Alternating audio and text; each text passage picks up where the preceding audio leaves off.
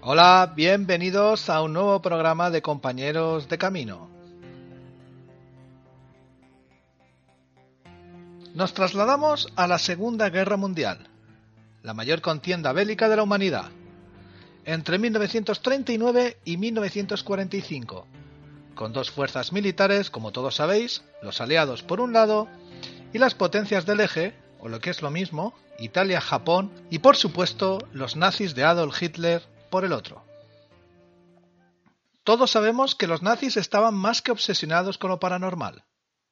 Adolf Hitler era aficionado a la mitología, la astrología, el yoga y la mística medieval, que además este interés lo compartía con otros altos cargos nazis como Rudolf Hess, Alfred Rosenberg o Heinrich Himmler, el jefe de la temida Staffel, o lo que es lo mismo, la SS. Pues bien, la SS creó un departamento paracientífico que recorrería el mundo en busca de pruebas de la superioridad racial del pueblo ario y sobre todo objetos de poder que le pudieran ayudar a controlarlos y así, de paso, dominar el planeta bajo la esvástica. Este departamento se llamó la Sociedad para la Investigación Enseñanza sobre la Herencia Ancestral Alemana, convirtiendo el castillo de Wewelsburg en Westfalia su cuartel general, donde todas las reliquias adquiridas por todo el mundo quedarían a buen recaudo. Como decía al principio, todos lo sabemos. Sabemos de la afición de los nazis por este tipo de cosas paranormales. Hemos visto montones de películas que hablan sobre ello e infinidad de documentales. Y aún así, me pregunto, ¿perdieron la guerra? Lo que igual no tenías tan claro es que en el otro bando, en el bando de los aliados, también hubo algo, digamos, paranormal. ¿Alguno de vosotros os suena o habéis oído alguna vez la guerra mágica? Bueno, lo hablaremos en unos minutos. A diferencia de lo que pasaba en el bando nazi, en Inglaterra no había un Himmler totalmente obsesionado con el ocultismo. Pero en cambio sí tenían personas, como el caso de nuestra compañera de camino del programa de hoy, Violet Mary Fifth, fundadora de la aún existente Inner Circle, y que pasaría a la historia por el sobrenombre de Diane Fortune. Fortune llegó a crear un grupo de varios centenares de adeptos que cada domingo, desde las doce y cuarto hasta las doce y media, se concentraban en sus respectivas casas para luchar mentalmente contra el enemigo. Habéis oído bien, mentalmente contra el enemigo. Winston Churchill, en 1940, tras ser elegido primer ministro, en uno de sus primeros actos oficiales fue la de elegir un día nacional de oración. Parece ser que Hitler iba a invadir Inglaterra y lo único que les quedaba por hacer era rezar.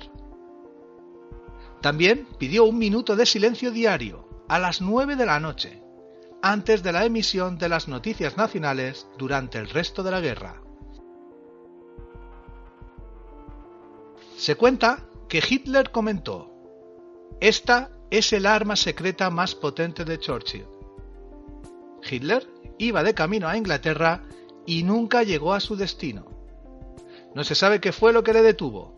Parece ser que una niebla muy densa e intensa lo cubrió y regresó para no volver jamás.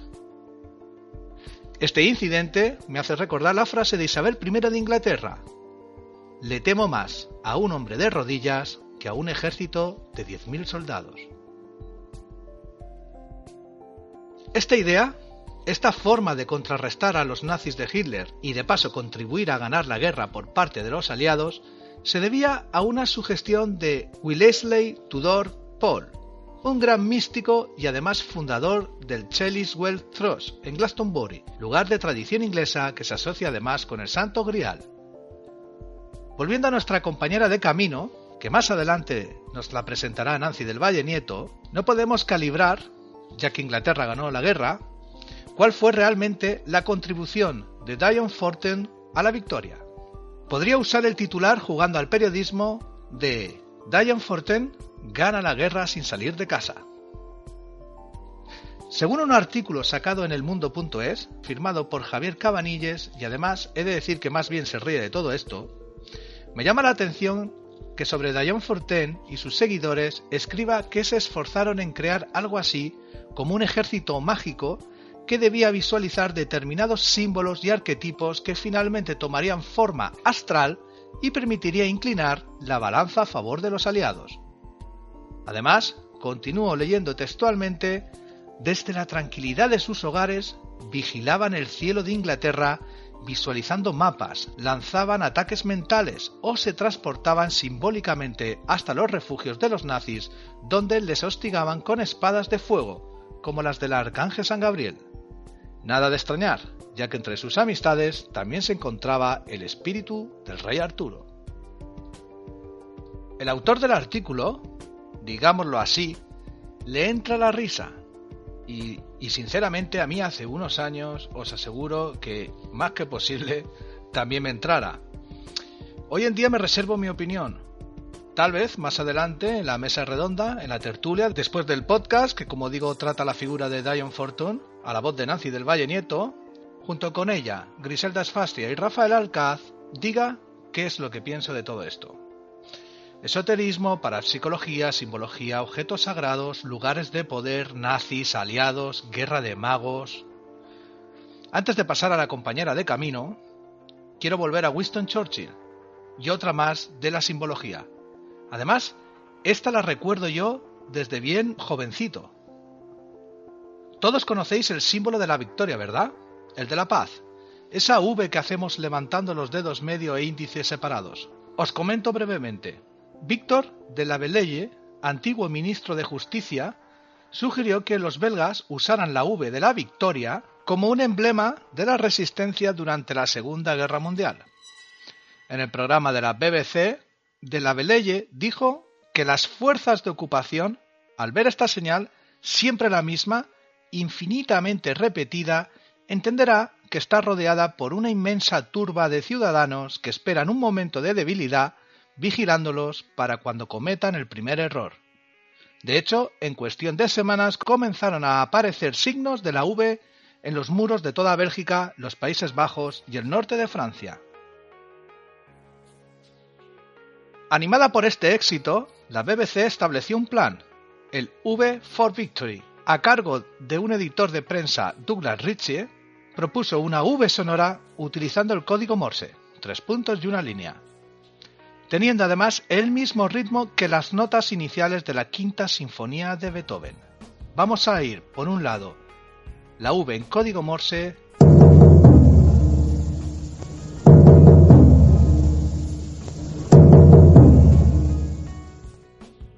y las notas iniciales de la quinta sinfonía de Beethoven.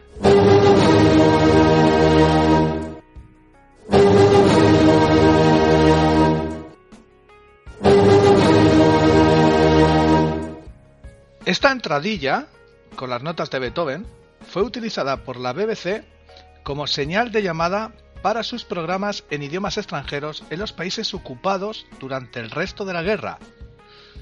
La ironía de que estas notas fueran escritas por un alemán no pasó desapercibida para muchos de los espectadores. Para julio de 1941, el emblemático uso de la letra V se había extendido por la Europa ocupada, y el 19 de julio Winston Churchill empezó a usar la V de Victoria, a veces con un cigarro entre las manos.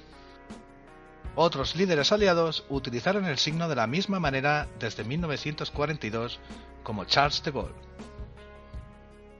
Y si encima todo esto es rocambolesco, el ocultista británico Aleister Crowley afirmó haber inventado el uso de una V como una barrera mágica contra la esvástica nazi en febrero de 1941 argumentaba que lo pasó a sus amigos de la BBC y a la División Británica de Inteligencia Naval a través de sus conexiones en el MI5. He querido hacer esta introducción para que todos nos transportemos a esa época, con todos estos elementos tan extraños que además parecen de película, y poder entender así mejor la figura de Diane Fortune. Vamos a escuchar a Nancy del Valle Nieto a ver qué nos cuenta de ella. Y luego, en terminar, tendremos una tertulia con el equipo habitual de compañeros de camino.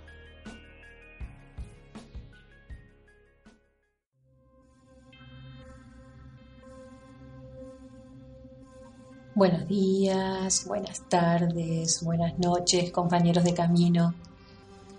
Aquí estamos nuevamente con ustedes para traerles otro personaje que creemos puede ser de su interés. Nuestra compañera de camino de hoy, Diane Fortune. Diane Fortune fue una ocultista, maga, cabalista y escritora británica. Fue la cofundadora de la Fraternidad de la Luz Interior, una sociedad secreta que promovía filosofías ocultas que Dion decía le habían sido reveladas por las entidades espirituales que conocemos como maestros ascendidos. Fue una escritora muy prolífica, autora de un gran número de libros y artículos sobre ocultismo, así como de siete novelas, en las cuales se refería a temas ocultos. Tal es así que uno de sus libros, La sacerdotisa del mar, ha sido tomada como referencia por la religión Wicca. El nombre real de Diane Fortune era Violet Mary Firth y nació en el norte de Gales el 6 de diciembre de 1890 en una familia de clase media alta que se dedicaba a la industria del acero y que se habían especializado en la fabricación de armas. El abuelo paterno de Diane, John First, había creado un lema, Deo, non fortuna, o sea, Dios, no la suerte. Y se cree que a partir de este lema, Diane Fortune creó su seudónimo. Es poco lo que se sabe sobre su infancia en Gales, en parte porque ella fue deliberadamente elusiva sobre los detalles de su infancia. Aunque dio pinceladas, tales como contar que a la edad de cuatro años tuvo visiones sobre la Atlántida, sobre las cuales ella creía que pertenecían a una vida anterior. En 1904, a los 14 años, escribe su primer libro de poemas, titulado Violets, cuyos costes de publicación corrieron por cuenta de su familia. En 1906 publicó su segundo libro, More Violets. Después de la muerte de su abuelo, su padre decidió establecerse en Londres, donde Diane Fortune estudia en un colegio para jóvenes con problemas psicológicos, del que pasa a formar parte del personal en poco tiempo. Este empleo solo duró unos meses, ya que acusó al colegio de manipulación mental, lo que derivó en una crisis que la hizo abandonar la institución y volver a casa de sus padres. A raíz de esta mala experiencia, Diane Fortune comienza a estudiar psicoterapia, interesándose inicialmente en el trabajo de Sigmund Freud y Alfred Adler, aunque más tarde se pasó a la línea de Carl Gustav Jung. Estudió psicología y psicoanálisis en la Universidad de Londres, para luego trabajar bajo la jurisdicción de la Escuela de Medicina para Mujeres de Londres.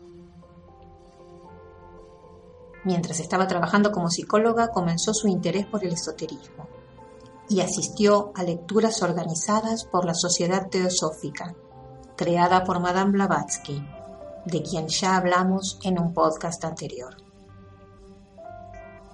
A medida que crecía su interés por el ocultismo, se encontraba cada vez más insatisfecha con la efectividad de la psicoterapia. Durante la Primera Guerra Mundial, Diane Fortune se unió al Ejército de Mujeres en Tierra, donde fue destinada a una base de experimentación en la producción de alimentos. Fue mientras trabajaba en esta base cuando tuvo una experiencia espiritual que la sumergió aún más en la literatura de la sociedad teosófica. Es en este momento cuando comenzó a estar en contacto con los maestros ascendidos, diciendo que dos de ellos se comunicaban con ella, el maestro Jesús y el maestro Rakotsi. Su primer mentor fue el ocultista irlandés Theodore Moriarty, comenzó su amistad con él mientras todavía practicaba psicoterapia ya que le pidió colaboración para tratar a uno de sus pacientes, un joven que había estado luchando en el frente occidental y decía ser víctima de fenómenos inexplicables. Moriarty practicó un exorcismo, proclamando que el joven era víctima del espíritu de un soldado europeo del Este que lo estaba parasitando energéticamente. Luego, Diane Fortune ingresó a la logia masónica a la que pertenecía Moriarty. Este último pasaba mucho tiempo hablando de la ciudad perdida de la Atlántida, tema que también pasó a ser uno de los preferidos de nuestra compañera de camino. Más tarde, Diane Fortune crearía el personaje del Dr. Taverner, quien apareció en varios cuentos cortos que serían unidos en un libro titulado Los secretos del Dr. Taverner, editado en 1926, basándose en Theodore Moriarty. Como Moriarty, el Dr. Taverner practicaba exorcismos para proteger a los humanos de los ataques de vampiros etéricos. Paralelamente a sus estudios con Moriarty, en 1919, Diane Fortune fue iniciada en el templo londinense del Alfa y Omega, una sociedad secreta derivada de la Orden de la Aurora Dorada, también conocida como la Golden Dawn. Tiempo después, Diane Fortune diría que en el periodo posterior a la Primera Guerra Mundial, la orden estaría formada principalmente por viudas y ancianos de barbas grises, ella no se sentía atraída por el sistema ceremonial de la Golden Dawn, pero sí por el estudio de la cábala hermética, que ejercería una gran influencia sobre su trabajo esotérico. En 1921 comenzó una serie de experimentos con el trance mediúmnico, cuyo resultado fue el comunicarse con algunas entidades espirituales conocidos como los guardianes de Avalon quienes le dijeron que Glastonbury había sido en el pasado el emplazamiento de ceremonias rituales druídicas. En septiembre de 1922, realizó en Glastonbury experimentos de trance mediúmnico, junto con su amigo Charles Loveday, diciendo haber entrado en contacto con los maestros ascendidos. Ella describió su método como inspiración mediúmnica, diciendo que en este proceso los maestros se comunicaban a través de la mente subconsciente del medium, contrastando con la mediumnidad automática, que se creía que disociaba completamente al medium de su propio cuerpo. Fue de esta forma que Diane Fortune y Charles Loveday proclamaron haber recibido un texto, la doctrina cósmica, que les había sido dictado por los maestros entre julio de 1923 y febrero de 1925. En estas comunicaciones revelaba la existencia de siete planes para el universo y eran muy similares a los que en sus escritos había propagado Theodore Moriarty además de presentar una cosmogonía muy similar a la de la teosofía de Madame Blavatsky. En los años siguientes, Diane Fortune distribuyó este material entre sus discípulos, aunque la publicación de la primera edición de la Doctrina Cósmica no vio la luz hasta 1949. En 1923, Theodore Moriarty muere y Diane Fortune intenta convencer a los miembros de su logia que a ella le correspondía tomar el liderazgo, cosa que no es muy bien aceptado por todos los miembros de esta orden.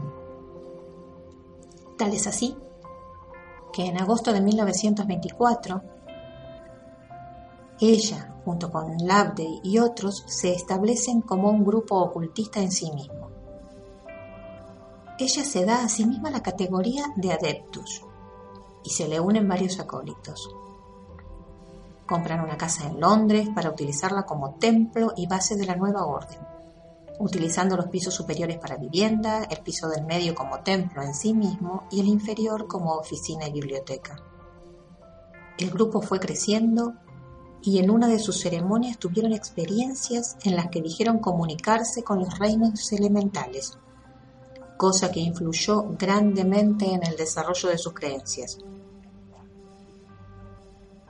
Todos estos movimientos de Dion Fortune terminaron resintiendo su participación en la Orden del Alfa y Omega, ya que surgieron disputas con su líder y cruzaron mutuas acusaciones de ataques psíquicos.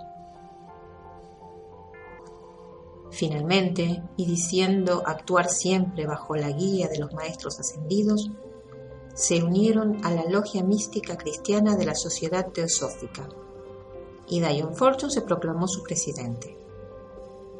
En este periodo, ella enfatizó en darle una perspectiva cristiana al movimiento teosófico, enfatizando la centralidad y la importancia del Maestro Jesús en varios de sus artículos. Todo esto trajo polémicas y acusaciones entre los seguidores de las distintas logias herméticas que había hasta ese momento, debido a lo cual Dion renunció a la sociedad teosófica y con ella también a la logia que presidía. Abandonó su filiación a esta sociedad y se cambió el nombre, pasando a ser Sociedad de la Luz Interior. Aquí debemos puntualizar que Dion Fortune participó de las luchas internas que hubo en la sociedad teosófica después de la muerte de Madame Blavatsky ya que cuando Jiddu Krishnamurti, sobre quien también hemos hecho un podcast, abandonase la teosofía, Fortune proclamó que debía regresarse a los principios iniciales de Elena Blavatsky. Diane Fortune se casa en abril de 1927 con un médico, Tom Penny Evans, y es en el periodo posterior a su matrimonio cuando ella comienza a canalizar a una entidad que se hace llamar maestro de medicina, cuyos mensajes sobre diagnósticos y terapias alternativas fueron reunidos en un volumen titulado Los principios de la medicina esotérica. Entre 1927 y 1930 publica varios libros y novelas, entre los cuales se encuentra Autodefensa psíquica, uno de sus libros más conocidos, también en este periodo comenzó a editar la revista La Luz Interior, destinada a dar a conocer y obtener adeptos a su orden, a la que estructuró de forma que fuese relativamente fácil acceder a los diferentes grados de la misma. En 1931 deja el liderazgo de la Orden de la Luz Interior para centrarse en su evolución personal ya no le interesa tanto la mediunidad como había sido hasta entonces, sino que se centra en la organización del ritual. Aquí debemos puntualizar que ya había escrito un libro titulado Las órdenes esotéricas y su trabajo, dedicado a este tema. Mientras, otros miembros de la orden siguen canalizando los mensajes de los maestros ascendidos. La organización del ritual al que hemos hecho de referencia deriva en una nueva forma de culto, en los que se encuentran diversos rituales, tales como los de Isis o el ritual de Pan, lo que lleva a pensar que Dion Fortune estaba integrando las antiguas religiones a su orden. A su vez, también comienza a distinguir entre los medios que se comunican con espíritus de los muertos y los que ahora llamaríamos canalizadores, que recibían mensajes de los maestros ascendidos, indicando que los primeros estaban en contacto con entidades que no se manifestaban por causas elevadas, lo que era contrario a la opinión de miembros de otras órdenes esotéricas en una época en la que el espiritismo era muy popular. Es durante este periodo cuando escribe artículos que al final conformaron el libro La Cábala Mística, su obra más conocida, y libro de referencia en la tradición occidental. Entre 1935 y 1939 publicó una serie de novelas ocultistas, entre las que se encuentran La sacerdotisa del mar, a la que ya hemos hecho referencia. Aquí debemos puntualizar que la última de estas novelas, Moon Magic, no fue terminada debido al estallido de la Segunda Guerra Mundial y que fue concluida años después por uno de los miembros de su orden, que aseguró que la había hecho canalizando el espíritu de Madame Blavatsky y que fue publicada después de la muerte de Diane Fortune. Y aquí llega el momento de hablar de lo que se ha denominado la batalla mágica de Inglaterra. Diane Fortune tenía el convencimiento de que los nazis utilizaban fuerzas ocultas orientadas al mal para ganar la guerra. Y es conocida la utilización del esoterismo o la inclinación del esoterismo de Hitler, de Himmler y de muchos de sus acólitos. Y esto lo hablaremos en la tertulia posterior. Entonces, ella decidió organizar a los miembros de su orden con instrucciones precisas para realizar un trabajo mental cada domingo durante el tiempo que duró la guerra. Ella escribía cartas semanales a cada uno de los miembros. Aquí debemos puntualizar que canalizaba a una entidad que se hacía llamar el Sansón de la era de Acuario, cuyos mensajes, conocidos en conjunto como la fórmula artúrica, daban instrucciones acerca de qué hacer en las circunstancias que estaban viviendo,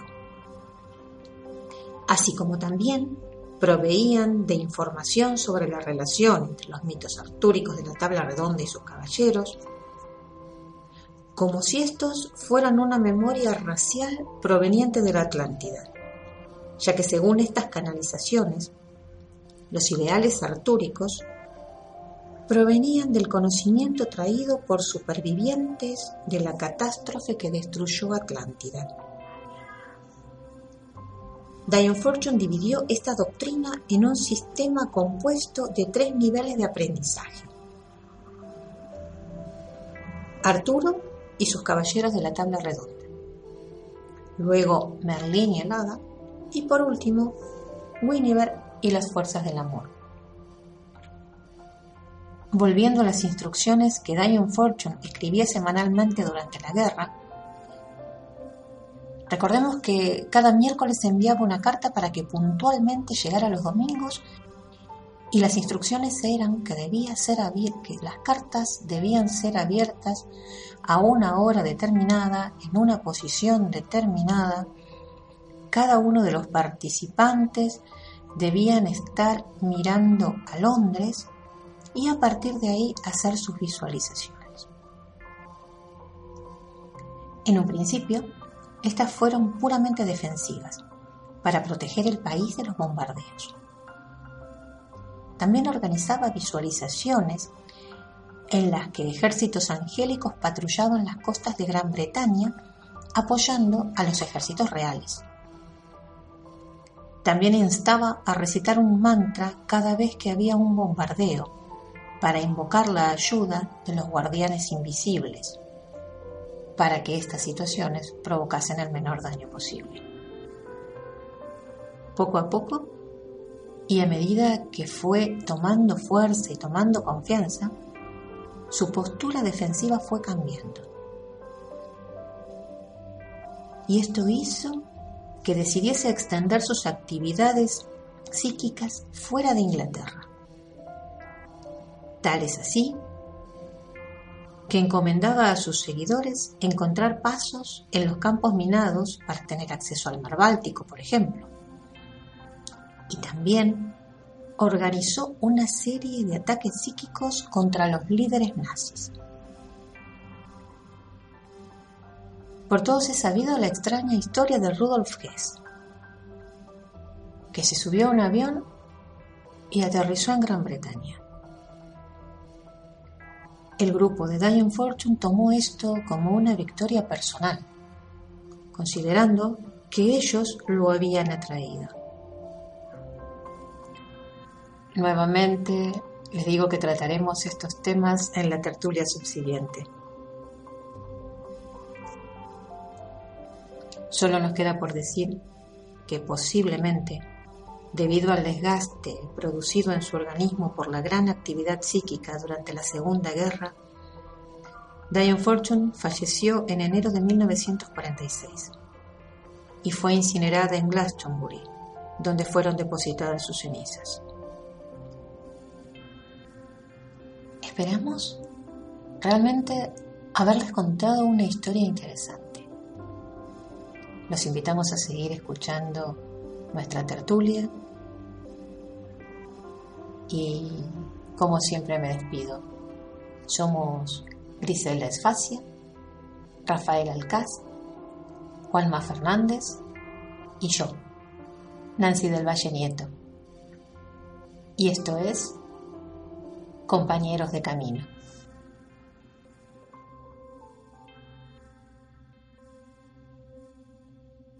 Pues bien, ya estamos en nuestra tertulia, en nuestra mesa redonda, para tratar un poco o dar explicaciones o nuestras opiniones de lo que acabamos de escuchar. Con nosotros saludamos desde Bahía Blanca, Argentina, a Griselda Asfastia. Buenas tardes, hola. Desde Maracaibo, Venezuela, Rafael Alcaz. Un saludo, gracias por la invitación y un placer compartir con ustedes acá. Y desde Toledo, España, a Nancy del Valle Nieto. Hola Juanma, buenas tardes, encantada como siempre. Un placer, eh, hacía tiempo que no nos reuníamos, eh, a ver si cogemos ya ritmo, que esto nos apasiona. Eh, empiezo, si me lo permitís, con, Nancy. Eh, creo, Nancy, creo que te vamos a crear una sección llamada Los amigos de Nancy. ¿De dónde te sacas estos personajes? En mi vida he oído hablar de Diane Fortune, ni Eliphas Levy y todos estos personajes que de vez en cuando pones encima de la mesa. ¿De dónde te los sacas? Mira, es muy gracioso, pero yo leí La Cábala Mística cuando tenía 24 años y me quedé alucinada con Diane Fortune. Ah, que, la, conoces, que la conoces de verdad. Claro. Y a Eliphas Levi, el dogma ritual de alta magia, lo leí, no sé, hace muchísimos años. Y, y de pronto me han quedado los personajes, es eso. Y me gustan, me gustan. No, si el objetivo de Compañeros de Camino, al fin y al cabo, es mostrar estos personajes que están ahí ocultos, nunca mejor dicho, y, sacarlos a la luz. Y además me gustaría, si cualquier oyente, cualquier seguidor del, programa Compañeros de Camino conoce a Dion Fortune, que me deje un comentario porque lo quiero felicitar personalmente, porque no tengo de verdad ni la más remota idea de quién son estos personajes que sacas. Eh, cuando Y lo que queda, vamos a seguir sacando de la galera personajes. Sí, sé de alguno, sé de alguno que quiere poner encima de la mesa, pero bueno, más adelante. Mira, cuando os cuento, cuando Nancy del Valle me pasó el audio de, de Diane Fortune, me dijo, dice, tengo una de Harry Potter. Dice, una de Guerra de Magos. ¿Fue así? ¿Una de Harry Potter? Fue así, totalmente. Te dije, te tengo que contar una de Harry Potter. Correcto. Eh, ahora hablaremos de, ello y preguntaremos sobre la guerra esta de magos, etcétera. Como lógicamente no tenía ni idea, como acabo de decir, de quién era esta mujer, me, puse a investigar. En la introducción que hice, no sé si acertada o no, quise llevar a nuestros oyentes a un espacio-tiempo concreto, ¿eh? en la Segunda Guerra Mundial, y poner las piezas de ajedrez en el tablero entre nazis y aliados y que los que nos escuchen ahora en la tertulia comprendan que no solo hubo bombas, tanques y disparos, sino mentes trabajando, gente canalizando, simbología por todos sitios, ejércitos angélicos. Hemos oído en el podcast que a cierta hora, y esto me parece muy importante, que todos en un mismo espacio de tiempo siguieran unas instrucciones determinadas, tras una canalización. Le pregunta a Griselda, cuéntanos cómo puede ser esto. ¿De qué se trata eso de canalizar? ¿Cómo se obtiene la información? Hablaban del Sansón de la era de Acuario, que ahí me he quedado ya mm, totalmente descolocado. Cuéntanos, Griselda, cómo puede, cómo pueden hacer esto, cómo lo hacían. ¿Cómo crees tú que pudo haber sucedido? Bueno, eh, para mí las canalizaciones son es información que, que traemos, sí, y que baja desde un campo morfogenético y que es importante que eh, podamos conectarnos con esa información universal para poder eh, llevar eh, más equilibradamente esta vida en, este, en este 3D, ¿no? Esta gente pide esa información a raíz de la, la situación mundial que estaban viviendo, de guerras, y esa información bajaba en base a la, al nivel de, de conciencia que podían llegar a tener en, ese, en esa etapa de, de, la humanidad. ¿sí? Por eso era más estructurada. En estos momentos las canalizaciones son como más, eh, más libres, ¿sí? No, eh, no son tan estructuradas como en esa época. En esa época era un horario, una posición geográfica, teníamos que lo hemos escuchado en el podcast, recordamos que recibían cartas un día determinado para abrirlas un domingo, ponerse todos mirando a Londres. Exacto, porque eh, en esa época tenía el, el, el nivel de conciencia de esas personas era más estructurada y tenía que ir a ese, a enfocarnos en esa estructura mental. ¿sí? O sea, quieres decir eh, que que hoy en día nuestro nivel, eh, no sé cómo llamarlo, de vibración, ¿cómo lo llamamos? De vibración, de conciencia o de vibración de o, o, capacidad de entender o, o distintas eh, interpretaciones de la realidad también, ¿no? ¿Quieres eh, decir que ahora sería más fácil? Tal vez no sea tan ritualista o tan estructuradas las canalizaciones. Va, va a ir según al grupo o a, o a la persona que llegue. Esa canalización va a ir eh, tiene como otra, otra codificación, es otro código, distinto al que había antes. ¿sí? Ahora, eh, hablar de canalizaciones es un lenguaje muy cotidiano. Muy. Mucha gente dice, ay, no, porque los maestros ascendidos me dijeron, o eh, yo canalicé a tal persona, o es como que no te tratan de locos. Exacto. En aquella época sí. Siguiendo el hilo de lo que dice Griselda Rafael, eh, nuevamente la metafísica. Hemos oído que hablaba de con Jesús, Rakotsi, los maestros ascendidos. ¿Quiénes son?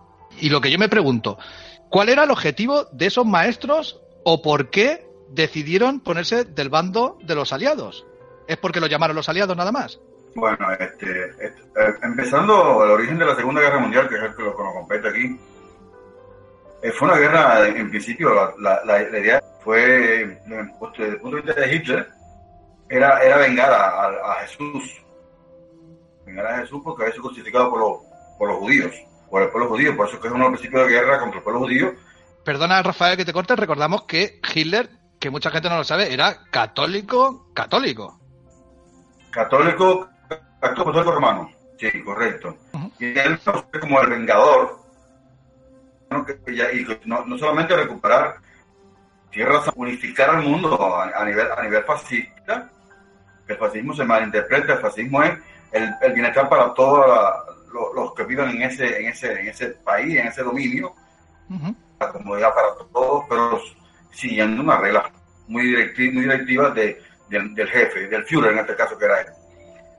Si partimos de allí, bueno, Hitler empieza la guerra y lo primero que nos, nos asombra hay gurúes, hay maestros espirituales, hay mucha gente involucrada, y Hitler también era un místico, era católico, era, era muy místico, y su gurú personal, bueno, empezó a aconsejarlo, y bueno, aparecieron tanto en, la, en el lado de, la, de, los, de los, alemanes uh -huh. y, los, y, la, y, los, aliados, grupos para la lucha espiritual.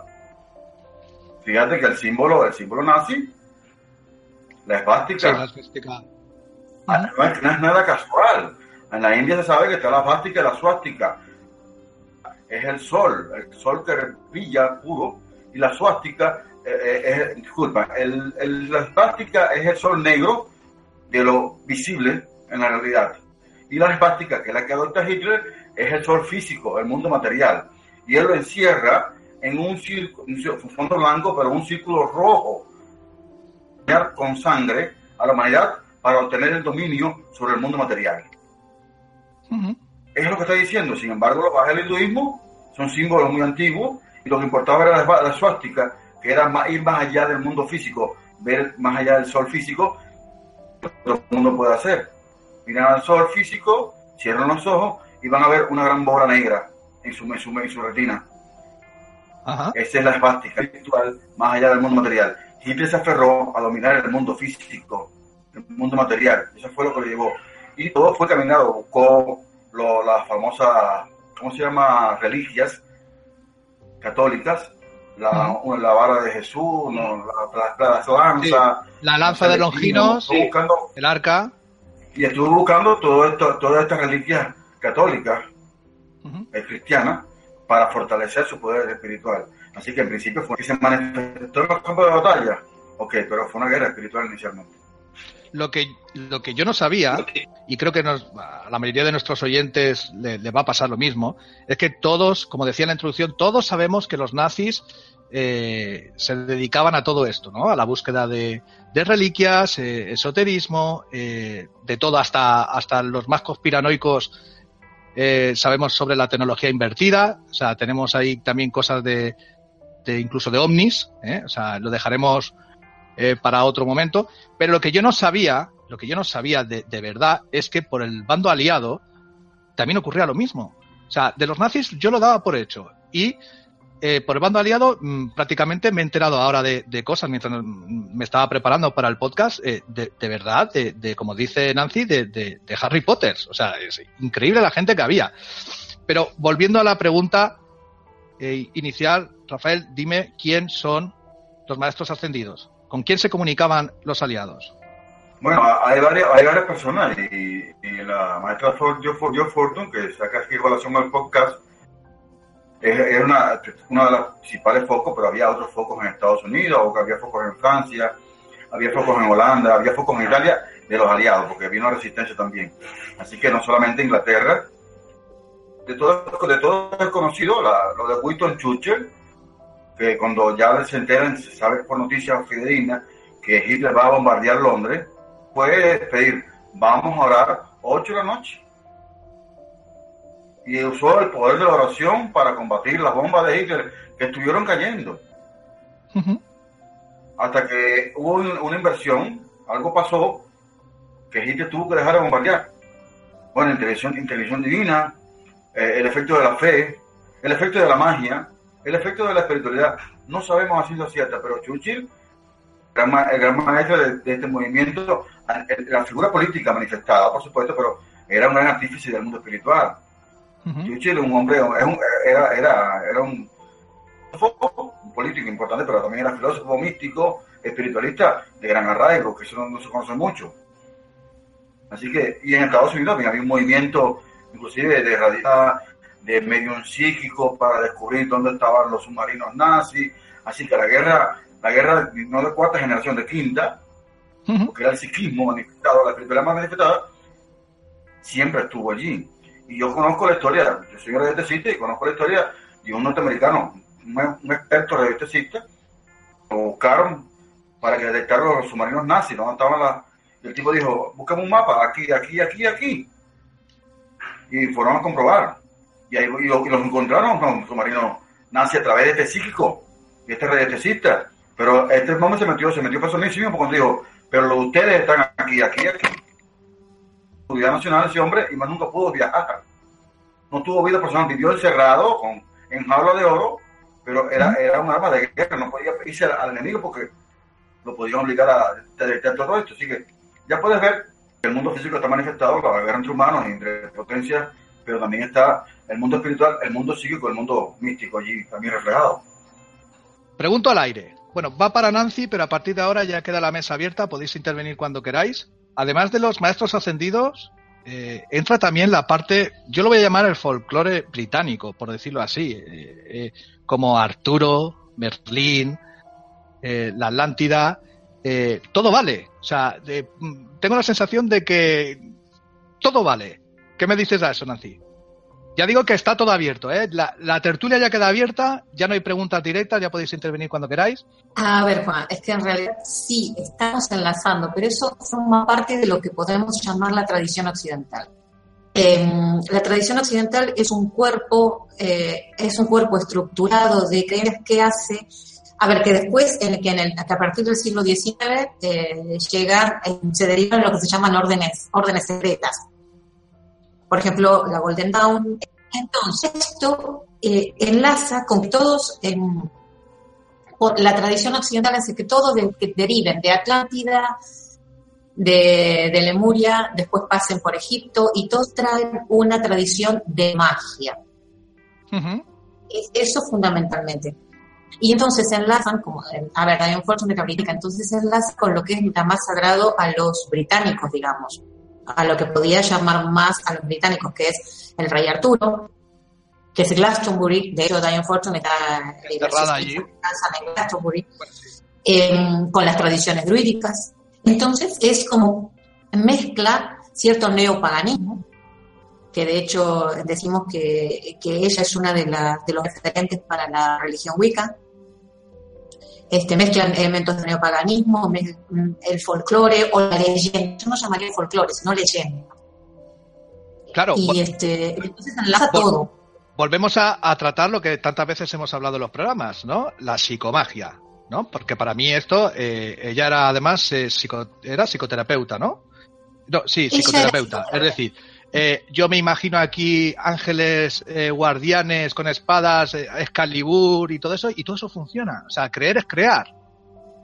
Creer es crear, todo funciona. De hecho, cuando estabas hablando de Churchill, por ejemplo, el me gusta de Facebook, el thumb up, o sea, pulgar encima, es directamente una creación de la Segunda Guerra Mundial. Precisamente para qué? Para contrarrestar. Es un acto psicomágico. El pulgar es arriba. O sea, thumb up. Ah, no lo sabía es un gesto psicomágico que hace precisamente contrarrestar, generar, o sea, eh, Churchill, y de ahí vamos al próximo compañero de camino, que bueno, que todavía no me decido porque es un compañero de camino. De tus amigos, de la lista de los amigos de Nancy, cuidado. mis amigos, porque era un mago negro, pero el ¡Un mago negro! Claro, por eso no me decido hacerlo todavía. Pero Lester Crowley, en una, encontré un, un documento muy interesante sobre él, en el con, una, con poemas que fueron distribuidos al ejército británico en los que eh, hacía alegorías hacia, eh, hacia la victoria. Y esos fueron distribuidos directamente. Perdona, Nancy, en la eh, introducción nombro, a Lester Crowley como que se, se, adueña prácticamente del, del símbolo de la victoria. Exacto, y bueno, lo de los pulgares arriba es una de sus, una de sus creaciones tan forma. Y entre otras cosas, por ejemplo, eh, volviendo a Churchill, él tenía un astrólogo de cabecera también. Se llamaba Louis de Wall. Y fíjate que se encargó del Departamento de Investigación Psicológica del MI5. Toma ya. O sea, el famoso MI5. Un astrólogo, el, fundador del, del MI5. Eh, a ver, era departamento de investigación psicológica. Él estaba a cargo de ese departamento, un astrólogo.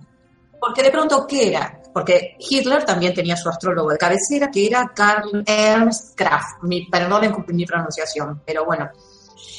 Este, entonces, es eh, contrarrestar qué te predicen ¿Qué le predicen a Hitler? Entonces, a partir de ahí, ¿cómo actuaría Hitler? Y entonces Churchill actuaba en consecuencia.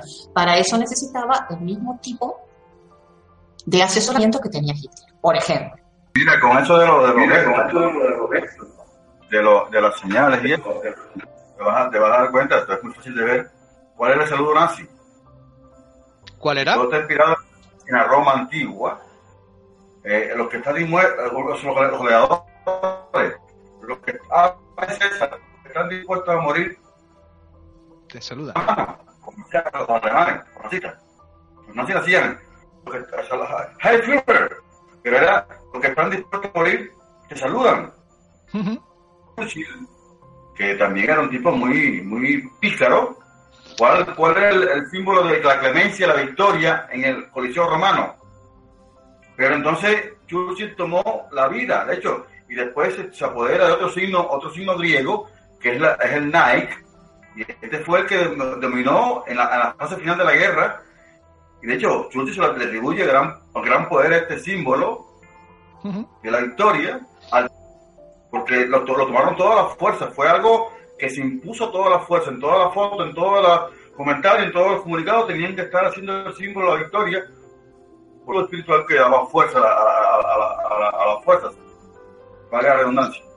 Fue un trabajo de, de conciencia global. Ya hicimos también un podcast sobre ello. Fue eh, un trabajo en aquellos años, ahora es más fácil la comunicación, pero eh, creo que estaban, hemos hablado que estaban pintadas en las paredes, eh, lo del Morse, ¿habéis escuchado lo de lo del Morse y, lo de Beethoven? O sea, me ha parecido algo brutal de, verdad de lo que se entera uno. De verdad que estoy alucinando. Sí, aquí he explicado la teoría del centésimo mono. Los nazistas, los alemanes nazistas o nazis, los italianos fascistas y los imperiales japoneses eran tres culturas diferentes y no hubo, no hubo cohesión cultural. Sin embargo, los aliados, que eran, eran, que la gente se va a asombrar cuando uno dice cuáles son los aliados, porque Estados Unidos no está, está Rusia, está Inglaterra y Francia. Eran los tres aliados. Eh, Estados Unidos entra posteriormente, se convirtió después en aliado, me acuerdo aliado, pero eran tres contra tres, tres potencias contra tres potencias. Eh, fue más fácil cuestionar, como europeos, fue más fácil cuestionar la línea de trabajo espiritual o, la línea impositiva que se hizo y, el, y, tomaron como líder en ese momento a Churchill, porque lo demás, el, general ruso, que no me acuerdo el nombre ahora, Stalin en este caso, pero un general que era el que mandaba en realidad en la guerra, y de Gaulle en Francia se, supeditaron al liderazgo de Churchill, que era el que mandaba en la guerra. Y Churchill fue el que dirigió esta batalla, tanto física, pero también espiritual y, puso las normas. Pues. Así que hay muchos muchas pistas, pero vienen desde la, antigüedad. Es una guerra antiquísima, evidentemente. Bueno, volviendo a la compañera de camino, eh, hemos visto que era wicana, coqueteaba con la teosofía, masona, psicoterapeuta. Desde luego, esta mujer eh, es una digna compañera de camino. La Golden Dawn, habéis hablado de ella. ¿Qué es la Golden Dawn, por favor? La Golden Dawn es una fraternidad, una orden secreta, una sociedad de magia ceremonial, a fines del siglo XIX en Londres.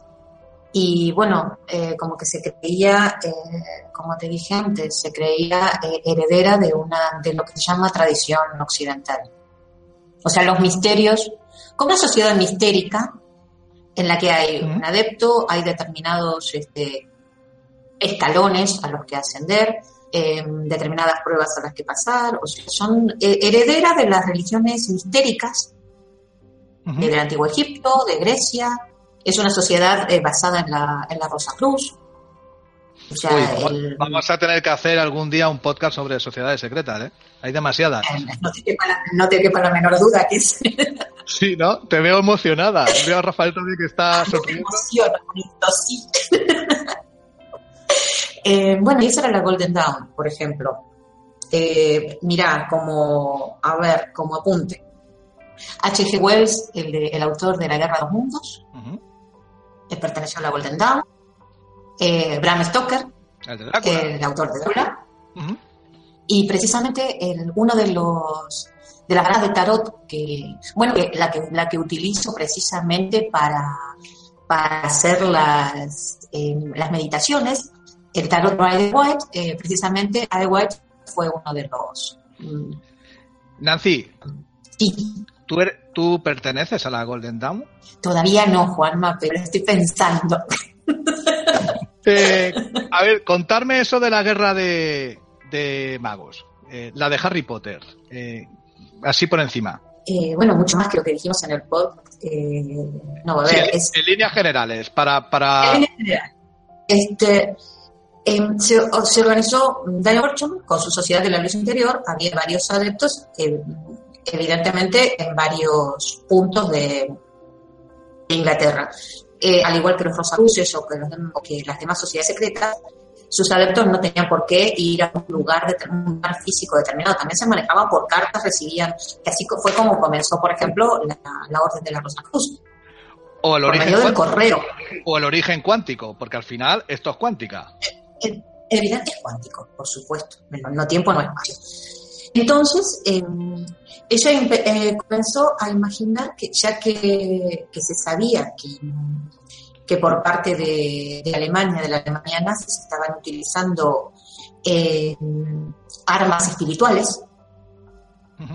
Y estaban, estaban buscando las reliquias, bueno, la espada de Longinos, lo de Otto Ram buscando el santo grial en, en, el, sur de Francia, esto es impresionante también. Este, bueno, el arca, el arca de o sea, todas las reliquias de la cristiandad. Em, ella organiza como una defensa espiritual ante los bombardeos en un principio. Dion Fortune era muy ritualista, entonces por lo tanto organizaba las cosas al milímetro. Escribía las cartas los días miércoles para asegurarse de que llegasen el día domingo, de que el domingo ya las hubiesen leído eh, los miembros de su orden, se tenían que poner en determinada posición, que era mirar Londres, y seguir las instrucciones, repetir un mantra, etcétera, las instrucciones que ella envía en ese momento. Eh, después de un tiempo, eh, a ver, ponía patrullas angélicas, por ejemplo, hacía patrullas angélicas vestidas de muy, muy llamativo, un color muy guerrero, un color muy fuerte, eh, patrullas angélicas eh, para contrarrestar los bombardeos, y después es como que se fue animando un poco más. Eh, ya empezó a generar psíquicos contra los líderes nazis. Y se cree que cuando Rudolf Hess, porque Rudolf Hess, que era uno de los, de los lugartenientes de Hitler, uno de los más elevados, uno de los más cercanos, de pronto un día se tomó un avión, se subió a un avión y apareció en Inglaterra. Quizá pensó que la guerra estaba perdida, y puede haber una razón muy lógica a todo esto. Pero de pronto, sin saber por qué, Rudolf Hess apareció en Inglaterra. Se subió a un avión y el bando de Diane se, como que se adjudicó esa victoria, como que ellas, ellos lo habían atraído. Este, de la misma forma que, que habían hecho ataques psíquicos hacia determinados eh, líderes. Recordemos que es autora de un libro que se llama Autodefensa Psíquica, cómo defenderte, evidentemente también sabes cómo atacar. Fue una guerra, una guerra psíquica también. Está la historia de que una, noche de bombardeo, este grupo montó un manto de invisibilidad a Londres y los aviones nazis pasaron y no pudieron bombardear porque no lo vieron. No encontraron el objetivo. Pasaron, pasaron, pasaron. Eso, eso usted, o sea, por cuenta alguien, el manto de invisibilidad. Eh, luego contaré una anécdota parecida a lo que estás contando, Rafael. Pero no era un manto de invisibilidad, era un juego de prestidigitador. O sea, buenísimo. Lo dejaré para el final, para despedirnos, que es muy buena. Perdóname, Juan, Quiero hacer... con esto que cuenta Rafael, no me queda otra que decir que era una de Harry Potter, indudablemente. Totalmente. O sea, todo esto, ah, la verdad que yo estoy asombrado con todo esto, pero sí que me hago una pregunta. Bueno, me hago muchas, ¿no? Una de ellas es que, eh, bueno, eh, nuestra compañera de camino, ella estaba segura de que los nazis usaban eh, fuerzas ocultas orientadas al mal para ganar la guerra. Pero al final era una guerra entre hombres. Y al final tuvieron que intervenir desde otro plano para terminarla. O sea, mi pregunta es esa. ¿Tuvieron que venir desde otro plano a terminarla? ¿No me decís nada? ¿Quién gana la guerra? ¿Quién gana la guerra? Bueno, yo no lo sé. La historia, la historia dice que los aliados. El mundo espiritual, cada vez que los humanos han querido dominar el mundo, el universo, Dios, como quieran llamarlo, son los que ganan la guerra. Y en este caso, que nos acontece, la Segunda Guerra Mundial, una locada de atacar a Rusia, y quien derrota a Hitler es el invierno ruso, como lo hizo anteriormente con Napoleón. Con Napoleón. El invierno ruso, la en función de equilibrar la guerra. Claro que después los soviéticos con el ejército rojo avanzaron y demás, una resistencia, pero fue el con las fuerzas de, de, la, de, los nazis. Así que la naturaleza, Dios o la fuente, invocada no sé por quién, pero están allí. Presentes. ¿Y por qué hoy en día? Bueno, no lo sabemos se supone habrán grupos que se dedican a esto o esto ya ha parecido tan disparatado y tan de chiste porque reconozcámoslo parece súper disparatado para otra a lo mejor son esas famosas cadenas que estamos acostumbrados a cuando pasa algo no toda esa conciencia global para hacer este tipo de psicomagia. No sé no sé qué opináis de todo esto. Eh, a ver qué te digo yo Juanma en todo esto yo creo creo personalmente que había una, una emoción muy, pero muy fuerte asociada a ese, a ese acto psicomágico. Y quizás en este momento, cuando se siguen esas cadenas o se hace eso, no se hace, o sea, no se hace como lo hacen ellos, de pronto. Quizás estamos demasiado acostumbrados a, a Internet, por ejemplo, a la comunicación rápida, tan, tan sencilla, ¿hasta qué punto, seamos sinceros, hasta qué punto lo hacemos de verdad? con las entrañas, como decía yo en el podcast de Greg Bader. ¿Hasta qué punto lo hacemos desde dentro? Desde dentro realmente. La fe. No es desde el corazón, no es desde, no, no estamos implicados nuestra mente, nuestro espíritu, nuestra alma. Quizá de pronto también porque no nos vemos amenazados, como si se veían amenazados ellos. Claro. En mi opinión. Por, eso me gusta mucho la frase de Isabel I de Inglaterra, que temía más a un hombre de rodillas, refiriéndose a que ese hombre estaba orando, rezando, que a un ejército de 10.000 soldados. Eh, visto desde cómo lo estás explicando, es la frase es exquisita. Mira, para finalizar, os quiero contar una anécdota de otro mago, ¿vale? Otro mago que se llamaba Jesper Maslane. Eh, él era mago, mago de salón, ¿eh? un David Copperfield, un prestidigitador, que dijo que si podía engañar a unos espectadores a unos pocos metros, eh, podía perfectamente engañar a los alemanes a cientos de millas. Eh, cuando dicen que en la guerra todo vale, de verdad que es que el ingenio humano a veces, si, si, hiciéramos las cosas del ingenio para hacer el bien, seríamos de verdad insuperables, ¿no? Pero siempre vamos a hacer el mal, ¿no? Bueno, pues este, este hombre, el Jesper Maslane, eh, lo destinan al Cairo y con un equipo totalmente de, atrecho, carpinteros, electricistas, 400 eh, personas. Eh, y querían, uno de, de los objetivos de los nazis era el Alejandría, la ciudad de Alejandría. Bueno, por lo que estaba diciendo antes Rafael sobre el manto, que, que, hubo un manto de invisibilidad, aquí lo que hizo fue crear otra, otro puerto, era el puerto de Alejandría, creó otro puerto de Alejandría a unos cuantos kilómetros, eh, bueno, en millas, eh, eh, de distancia, y apagaron uno y encendieron otro. Cuando llegaron los, los, los, pilotos de los aviones de los nazis, encendieron y empezaron a bombardearse ellos, los propios los propios de alejandrinos, por decirlo así, empezaron a bombardearse. Los aviones que hicieron vieron que, que de noche allí estaba el follón, todas las bombas allí, y empezaron a disparar, a disparar, vaciaron todo y, fue todo un truco de magia. Y no solamente eso, eh, os invito a que, lo, a que lo busquéis por internet, hizo desaparecer el canal de Suez. O sea, ¿cómo puede hacer desaparecer el canal de Suez? Al final, todo es magia, magia real, magia eh, de salón, pero al final, en la Segunda Guerra Mundial y en cualquier guerra, todo vale. Eh, por mi parte, hemos terminado. Si queréis añadir algo, Griselda. ¿Algo que añadir? No, no, nada que añadir. Eh, estuvo fantástico todo lo que compartieron. Realmente es mágico.